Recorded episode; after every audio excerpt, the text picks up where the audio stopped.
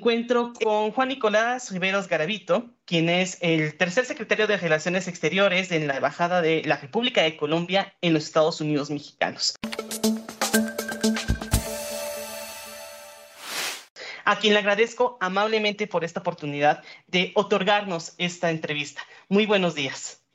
Carlos, buenos días. Realmente quien agradece soy yo, a usted y a su universidad por tener en cuenta la Embajada de Colombia. Sepan que acá Siempre somos muy abiertos a todos los estudiantes y además creemos que estos trabajos de difusión son muy útiles para ustedes. Por supuesto, vale la pena aclarar que las opiniones que de acá son opiniones mías como diplomático colombiano, pero no oficiales de, de, mi país. Entonces, solamente para que, para que esté muy claro y cuenten con toda la disponibilidad, por supuesto, de la embajada y, particularmente de mí. Claro, muchísimas gracias. Eh, ahora que, eh, que ha mencionado eh, esta situación, pues me gustaría comenzar con eh, el hecho de que la República de Colombia conocemos mucho de su grandiosa cultura, conocemos de sus colores, de sus sabores, de sus grandiosas ciudades, de su gran gente, en verdad, muy calurosa pero en muchas ocasiones se deja eh, fuera un aspecto súper fundamental para el desarrollo de las relaciones entre las naciones, que es precisamente el tema de la política exterior. Precisamente por esta razón, me gustaría preguntarle, ¿cuál es la visión actual de la política exterior de Colombia? Pues mira, realmente la, la visión actual es una, es una visión muy amplia, pero sobre todo como lo que nos proponemos desde la Cancillería es desarrollar una política exterior de Estado, no de gobierno, que perdure en los años, que sea coherente e innovadora, que esté basada en la promoción a la democracia, a los derechos humanos, que esté orientada a participar en la escena internacional de manera proactiva y que por supuesto, y como todo en la diplomacia, que se dé a través del diálogo, de los consensos y de una forma y que aumente el entendimiento entre los países. Pero más, pero más allá de eso, nuestra visión particular es asumir una posición de liderazgo que Colombia tiene en el concierto internacional y, y lograr una construcción, una concertación de respuestas a las grandes problemáticas globales. Y, se me ocurren, pues, por supuesto, derechos humanos, pero también eh, eh, el problema mundial de las drogas, la migración, el cambio climático, el empoderamiento de la mujer o las brechas de género, eh, entre muchas otras. En esto, la Cancillería se propone y la política exterior de Colombia se propone ocupar un liderazgo, participar de forma constructiva en respuesta a estos, a estos grandes problemas. Y asimismo consolidar ese liderazgo de, de Colombia en materia cultural, educativa, hay algo muy importante también que nos hemos querido mostrar, es la transparencia en la administración pública, eh, los avances que estamos teniendo, eh, especialmente en los últimos años, que se ha venido ejecutando a través de, de, las buenas prácticas en medio ambiente, en sostenibilidad, en el cuidado de los océanos, em, en la atención a los migrantes, que, que por supuesto, no sé si, si lo han podido estudiar, si no sería una buena, una buena oportunidad, pero Colombia es quizás el país, en el mundo, el país más solidario con el fenómeno migratorio. Eh, hace un poco más de un año se aprobó el Estatuto Temporal de Protección al Migrante Venezolano. Si bien saben que de, de los 6 millones de, de, de migrantes que desafortunadamente han salido de Venezuela por las condiciones y crisis políticas, económicas y sociales, pues Colombia ha sido receptor de la, de la gran mayoría, son más de dos millones de venezolanos, y Colombia le ha abierto las puertas, les ha, los ha regularizado, les ha dejado entrar para que, se, para que se engranen en el aparato productivo de Colombia, para que tengan la, la, seguridad social necesaria, la salud, para que puedan cotizar una pensión. Siendo conscientes de eso, Colombia climático. El año pasado nosotros fuimos eh, sede de la PRECOP de, mm, de, de biodiversidad y como sabes, los últimos estudios han mostrado que tanto la biodiversidad, el degrado de la biodiversidad, está, eh, es conexa al cambio climático, a los efectos negativos del cambio climático. Entonces, en ese sentido, nosotros hemos adquirido los compromisos internacionales e incentivado a, que, a la preservación de más del 30% del territorio como áreas naturales protegidas, a la conservación de los océanos y demás. Eso, e, ese, por supuesto, es, es un reto regional. Otro reto importantísimo que y que compartimos México y Colombia es la Alianza del Pacífico. La Alianza del Pacífico es una experiencia de integración exitosa, es una integración profunda y además está mostrando resultados en cooperación. O sea, los, la, el objetivo, el fin último es la libre movilidad de bienes, capitales, servicios y personas en la Alianza del Pacífico. Al día de hoy, después de 11 años de la creación de la Alianza del Pacífico, tenemos más del 95% de los, de, los productos desgravados. Tenemos, un tenemos muchísima inversión que está viniendo de los países. Somos un mercado muy atractivo para el resto del mundo. Están, están entrando nuevos actores. Ahora, ahora tuvimos la primera vez en la historia de la Alianza del Pacífico que incluimos a un, socio eh, de la alianza, con un Estado asociado, que fue Singapur. Y seguimos en procesos, estamos en procesos con Australia, con Nueva Zelanda, pues Singapur ya terminó, Ecuador quiere entrar, estaba Costa Rica, tenemos más de 60 estados observadores. Esto, por supuesto, tanto México, Colombia, Perú y Chile, tenemos el compromiso de seguirla fortaleciendo y, siguiendo, y seguir siendo atractivos, porque es que somos, toda la Alianza del Pacífico juntos es la octava economía a nivel mundial. Entonces, entonces, este por supuesto es un reto y es prioridad para, para Colombia, así como estoy seguro que es para México, quien en este momento tiene la presidencia pro tempore de, de la Alianza del Pacífico y es en continuar fortaleciendo todo estos, este tipo de escenarios. Claro, Claro, claro. E inclusive, pues está tocando un tema muy importante y el cual eh, le agradezco de antemano que ya lo haya mencionado. Eh, es eh, el tema de la relación entre Colombia y México. Precisamente en recientes meses se ha celebrado el bicentenario de las relaciones bilaterales entre México y Colombia. Inclusive, pues fue un hito que se celebró con una visita del secretario de Relaciones Exteriores de México, eh, Marcelo Ebrard Casaubon, a, eh, a Colombia. Y observando, pues, esta relación entre ambas naciones, que además es casi una relación de antaño, quisiera preguntarle eh, y que nos ayudara a reflexionar cuál es la importancia histórica, económica eh, sociocultural e incluso política de estas relaciones? Pues, pues mira, lo primero, vamos por lo histórico. Y no sé si, si tenías conocimiento que Colombia es el primer país en reconocer la independencia de México. Precisamente por eso el bicentenario, el bicentenario tiene tanta importancia simbólica para los dos países. Fue Colombia el primer país en reconocer la independencia de México. Apenas el 10 de, el 10 de octubre, la independencia, en la entrada triunfal del ejército trigarante a la Ciudad de México, si mal no estoy, fue un 26 de septiembre. Ya el 10 de octubre, el, libertador presidente, en ese otro era presidente, Simón Bolívar, había enviado, ya había enviado una misiva celebrando, reconociendo esa independencia de facto de México y asignando su primer funcionario diplomático. Tenemos ese orgullo, o sea, eso es para nosotros, es un orgullo, es un privilegio ser, tener esa posición en la, política exterior mexicana. Pero adicionalmente, fuimos con el primer país que se suscribió un acuerdo internacional. México, la primer, el primer antecedente de algún acuerdo internacional que México suscribió fue con Colombia dos años, dos años después del, reconocimiento de su independencia. Eso, empezando por ahí, adquiere un simbolismo muy, muy importante entre nosotros, entre los dos gobiernos, y hemos decidido conmemorar durante un año. Esta conmemoración empezó el 10 de octubre del año pasado, incluso el, el Congreso mexicano declaró el 10 de octubre como el Día de Amistad Colombia-México y vamos a estar continuando en modo conmemoración bicentenario hasta el próximo 10 de octubre.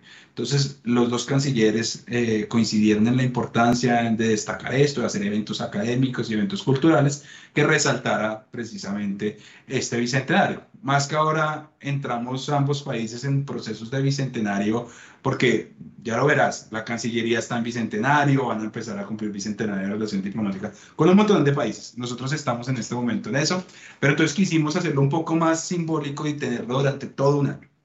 Eh, eh, eso, por supuesto, en, la, parte histórica. Pero, pero, a ver, en la parte práctica actual son muchas cosas que hay que tener en cuenta. La importancia de las relaciones entre Colombia y México ha venido en ascenso, al punto que en 2015 Colombia y México declararon que su relación es una relación estratégica y establecieron unos instrumentos para ese relacionamiento estratégico. Instrumento principal que va a ser la reunión del Consejo de la Relación Estratégica, que fue precisamente por lo que el canciller Ebrard viajó a Colombia a reunirse con nuestra vicepresidente y ministra de Relaciones Exteriores, Marta Lucía Ramírez. Esa fue para la celebración del Consejo de Relaciones Estratégicas que se, hace, que se ha reunido tres veces y que da la orientación a la política exterior que vamos, o al relacionamiento bilateral que vamos a tener entre las instituciones mexicanas y las colombianas. En eso entonces me, facilita la tarea poderte decir varias cosas porque en la reunión, como se da la línea, te puedo decir fácilmente que lo que implica ahora en lo que, lo que tenemos que fortalecer eh, van a ser, van a ser temas en, en, economía, en seguridad y justicia, en migración, en vacunas, en, fin, son, son muchos, muchos elementos que toca tener en cuenta. Eh, pero no quiero, no sé si me pueda estar saltando preguntas que tengas que, que decirme, así que prefiero que me sigas preguntando porque si no yo sigo y sigo y sigo y después Sí, no se preocupe. Eh, al contrario, creo que nos ha dado eh, un punto bastante peculiar, porque sí, o sea, seguía tomando esta vista de que Colombia y México tienen eh, un vistoso camino de aquí en adelante, un camino seguramente bastante próspero y donde seguramente van a tener que existir muchísimas, eh, muchísimas políticas conjuntas y vamos, seguramente vamos a ver que van a existir una buena variedad de colaboraciones para muchísimos temas. Y mm, usted mencionaba temas, por ejemplo, las vacunas, es eh, un tema bastante todavía actual el tema de cambio climático finalmente es un tema regional, eh, eh, el, tema del combate a las drogas, por supuesto, eh, inclusive el tema de turismo, ¿no? Entonces, teniendo, por ejemplo, mm, estos elementos, sí me gustaría que, usted nos pudiera decir de una forma más tajante o, más directa qué áreas de oportunidad, ventajas y también qué elementos deberían de mejorar para precisamente lograr eh, una sinérgica relación entre Colombia y México, que además sea ventajosa para todas las partes. empezar diciendo que entre la agenda bilateral entre Colombia y México es quizás, o sea, con toda certeza lo podemos decir, pocos países tienen la, una agenda tan enriquecida eh, como, como la tenemos México y Colombia, en la que tenemos no solo México, es el, los mexicanos son la segunda nacionalidad que más visita Colombia, sino que los colombianos somos eh, nuestro destino preferido, el segundo destino preferido de los colombianos es México. Tenemos dos, dos programas de, de, cooperación, tanto eh, científica y técnica como cultural, educativa y deportiva. Eh, no con todos los países llegan a este nivel de entendimiento. Las rutas aéreas somos en Latinoamérica los países más conectados. México, México y Colombia tenemos la mayor cantidad de rutas de, de, flujos que lo explicamos con, con, sabiendo pues que somos el segundo destino de preferencia de cada uno de nosotros. Eso lo explica, pero cada vez están creándose más rutas. este lunes, cada mes estamos teniendo la noticia de una nueva ruta aérea y este lunes, por ejemplo, en el Tianguis de, de Acapulco, tuvimos la oportunidad de, de, inaugurar una nueva ruta que ahora va a ser entre Guadalajara y la ciudad de Bogotá. Pero ya más empiece el favor que vaya más particular en lo que se puede mejorar, lo que debemos trabajar los próximos años, pues sin lugar a dudas está el tema de seguridad. Nosotros acabamos de suscribir a principios de este año el memorando de entendimiento para el establecimiento del grupo de alto nivel en seguridad. Eh, esto se, se, suscribe en el marco de la reunión del Consejo de la Relación Estratégica entre nuestros cancilleres, con el compromiso de, de cooperar, de una cooperación policial en seguridad para combatir el tráfico organizado. Esto es un, esto por supuesto, México, y ustedes me entenderán, es prioridad para ustedes, como lo es prioridad para nosotros. Desafortunadamente, compartimos unos retos muy similares, tenemos unos grupos organizados trabajando al interior de nuestro país y lo que requiere es todas las sinergias posibles y para eso mismo es un memorando de entendimiento para que nuestras instituciones de policía, de inteligencia y de seguridad puedan trabajar conjuntamente y, enriquecerse de los, de, los avances y del entendimiento que se entre ellos. Eh, Adicionalmente, otro tema muy relacionado, pero quiero ser puntual, es la lucha contra, contra la trata de personas y el tráfico de migrantes.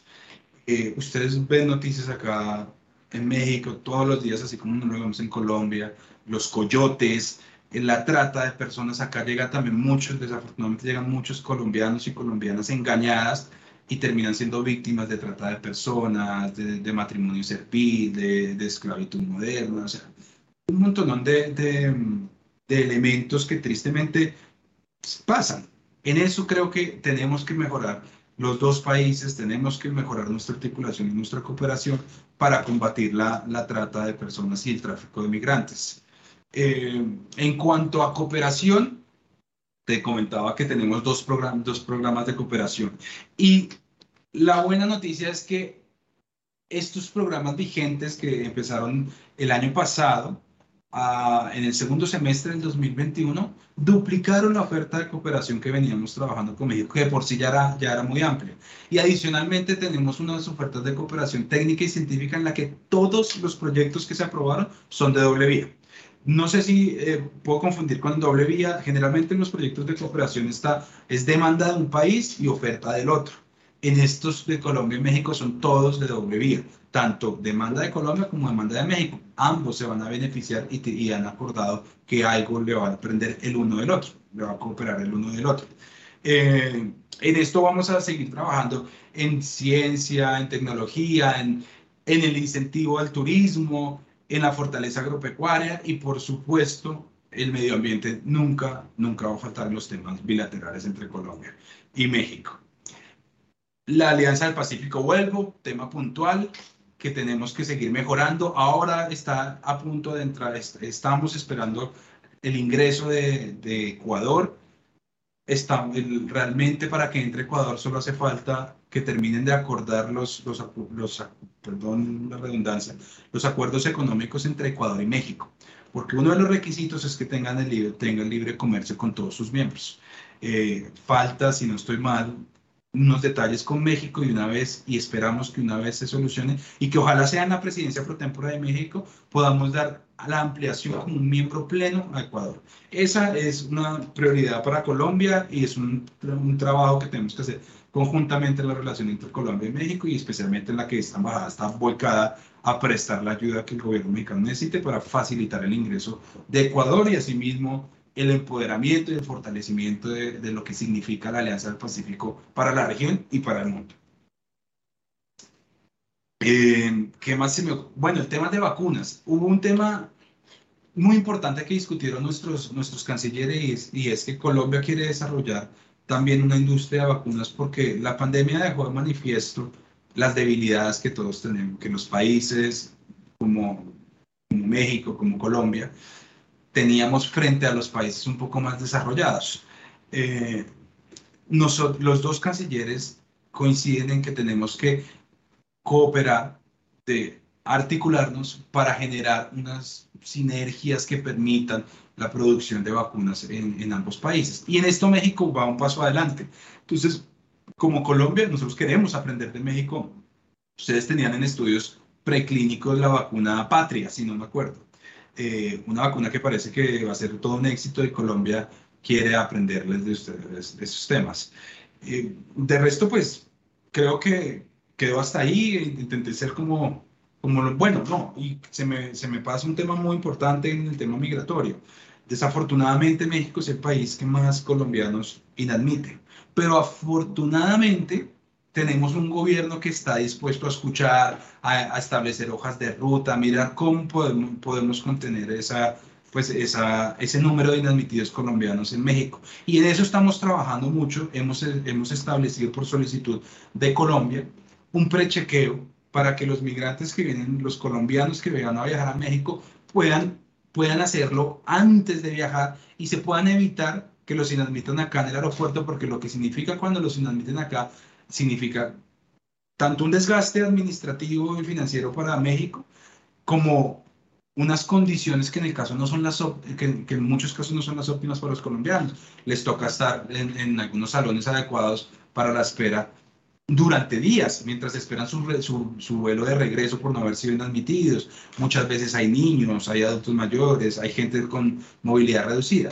Entonces el prechequeo es un mecanismo que estamos implementando en el que los, en el que los turistas hacen su chequeo, le hacen las preguntas virtualmente y le van a votar un QR. De manera que si usted puede ser potencialmente inadmitido, le puedan avisar con anterioridad a su viaje, para que usted no viaje. Eh, y, que, y que los que viajan sean potencialmente admitidos. Eso, esto se acaba de implementar en abril, tenemos que mirar cómo van a, van, van, va a cambiar las cifras, esperamos que vayan a cambiar para mejor, y, pero este es un tema muy importante, es un tema prioritario en el que tenemos que trabajar y mejorar ambos, ambos, ambos países. Concuerdo totalmente con usted. Eh, una clave para nuestra relación entre México y Colombia es mejorar en todas esas situaciones donde encontramos este tipo de, este tipo de diagnósticos. Sin embargo, pues eh, eh, en la relación entre naciones, pues no todos son cosas negativas finalmente hay muchas oportunidades, en verdad. Y precisamente para finalizar, me gustaría eh, dejarle este cuestionamiento que quizás puede ser muy decisivo para muchas personas, incluyéndose turistas, como usted lo acaba de mencionar. Eh, hablemos incluso de intercambios estudiantiles, de inversiones de capital. Y claro, la inversión de, todo tipo de turismo, pues siempre está muy latente. Eh, entonces, me gustaría si nos puede compartir por qué Colombia es y debe ser la opción a elegir? Pues es lo que, lo que hacemos acá. Esa pregunta me encanta porque, porque qué mejor trabajo de uno que vender su propio país. Y déjeme empezar pues porque no solo Colombia tiene una variedad de sabores, de ritmos, de culturas. Tenemos, tenemos más de 68 eh, comunidades indígenas, tenemos más... Eh, perdón, 87 comunidades indígenas, 64 lenguas que se, que se hablan en nuestro país, tenemos una cultura riquísima, tenemos los sabores en las, cinco regiones diferentes se encuentra gastronomía diferente, tenemos los ritmos, la cumbia, el vallenato, o sea, tenemos una culturalmente hablando, somos una riqueza. Pero no solo eso, hablemos sobre la, sobre la diversidad Colombia es el país más megadiverso por kilómetro cuadrado del mundo y es uno de los más megadiversos del mundo. En esto compartimos incluso con México, hacemos parte del grupo de países megadiversos. Eh, no sé, usted, Carlos, habrá, lo habrán visto o lo verán que en escenarios multilaterales suelen hacerse grupos de acuerdo a las temáticas. Y Colombia y México lideramos la creación del grupo de países megadiversos. Pero entonces, no solo somos megadiversos porque es que tenemos más del 70% de los, de los páramos a nivel mundial en Colombia, porque tenemos todos los pisos térmicos, porque tenemos dos océanos. O sea, eh, somos una, una bisagra, además, entre el sur y Centroamérica y Norteamérica. Eh, Colombia, Colombia es ese, puerto estratégico para, muchos, países de llegar a otros mercados, de entrar a, Centroamérica, a, Sudamérica o de entrar a Centroamérica y América del Norte. Pero adicionalmente Colombia viene mostrando muchos avances en materia, de, en materia económica. Cerramos el 2021 con un crecimiento del Producto Interno Bruto de más del 10.5%, si mal no estoy, fue del 10.6%, de los países que más crecimos la reactivación económica es un hecho en Colombia y hemos sido destacados así también por la CEPAL y por muchas otras organizaciones internacionales eh, o grupos financieros sobre, sobre esta fortaleza que estamos adquiriendo. Pero no solo eso, sino que es que ahora estamos, ya el primer trimestre mostró que estamos creciendo a un ritmo del 9% y las proyecciones que están mostrando para el 2021 vamos a seguir siendo en la región de los que más estamos creciendo. Entonces, ¿por qué elegir Colombia? Porque además tiene una seguridad una seguridad jurídica, porque es confiable, hay confianza inversionista, porque las inversiones crecen y se protegen en Colombia, porque, porque estamos creciendo, el mercado está creciendo, así que usted como empresario lo que quiere es un país que le ofrezca un mercado que continuamente está creciendo, que no, que no está en recesión, que le dé la seguridad jurídica de que lo, de las reglas de juego no le van a cambiar cuando usted, cuando usted entre, de que además sea, de que además sea un, un país con, con, una amabilidad los colombianos tenemos, los colombianos somos unas personas muy amables, al igual que los mexicanos, hacemos al visitante y al extranjero, entonces no solo cuando estamos hablando de empresas, sino cuando hablamos de turismo también, son bienvenidos en el país a elegir, tenemos la selva amazónica, tenemos las islas en el Caribe, tenemos una ciudad histórica como la ciudad de Cartagena y tenemos una historia riquísima. Entonces, pues ahí puedo seguir, pero creo que ahí es suficiente por qué elegir Colombia elegir a su, eh, eh, a su nación como un lugar para, para, hacer turismo, para hacer negocio, para ir a estudiar, para empaparse de más cultura y para empaparse de más mundo, ¿no? Entonces, eh, con esto me gustaría finalizar. Eh, agradeciéndole nuevamente muchísimo por su tiempo, por su paciencia, eh, por los apoyos brindados para la realización de, eh, de, la presente entrevista, porque claro, ¿verdad? Sus respuestas nos han ayudado muchísimo a comprender más a fondo a su país, a Colombia. Y también no puedo dejar de lado aprovechar la oportunidad para extender un cordial saludo eh, a la embajadora extraordinaria y plenipotenciaria de la República de Colombia en los Estados Unidos mexicanos, Ángela Espina de Nichols, así como a todo el cuerpo diplomático. De, de, parte de la Universidad Nacional Autónoma de México, de la Facultad de Estudios Superiores de Aragón y, por supuesto, de nuestra profesora, la investigadora y académica eh, Margarita Vilchis Rodríguez. En verdad, con mucho gusto se encuentran cordialmente invitados igualmente a visitar nuestras instalaciones cuando gustan, en verdad. Nosotros los recibiremos con los brazos abiertos. Carlos, muchísimas gracias, de verdad. Genial. Mil gracias, mil gracias. ¿Me dices cuándo corte?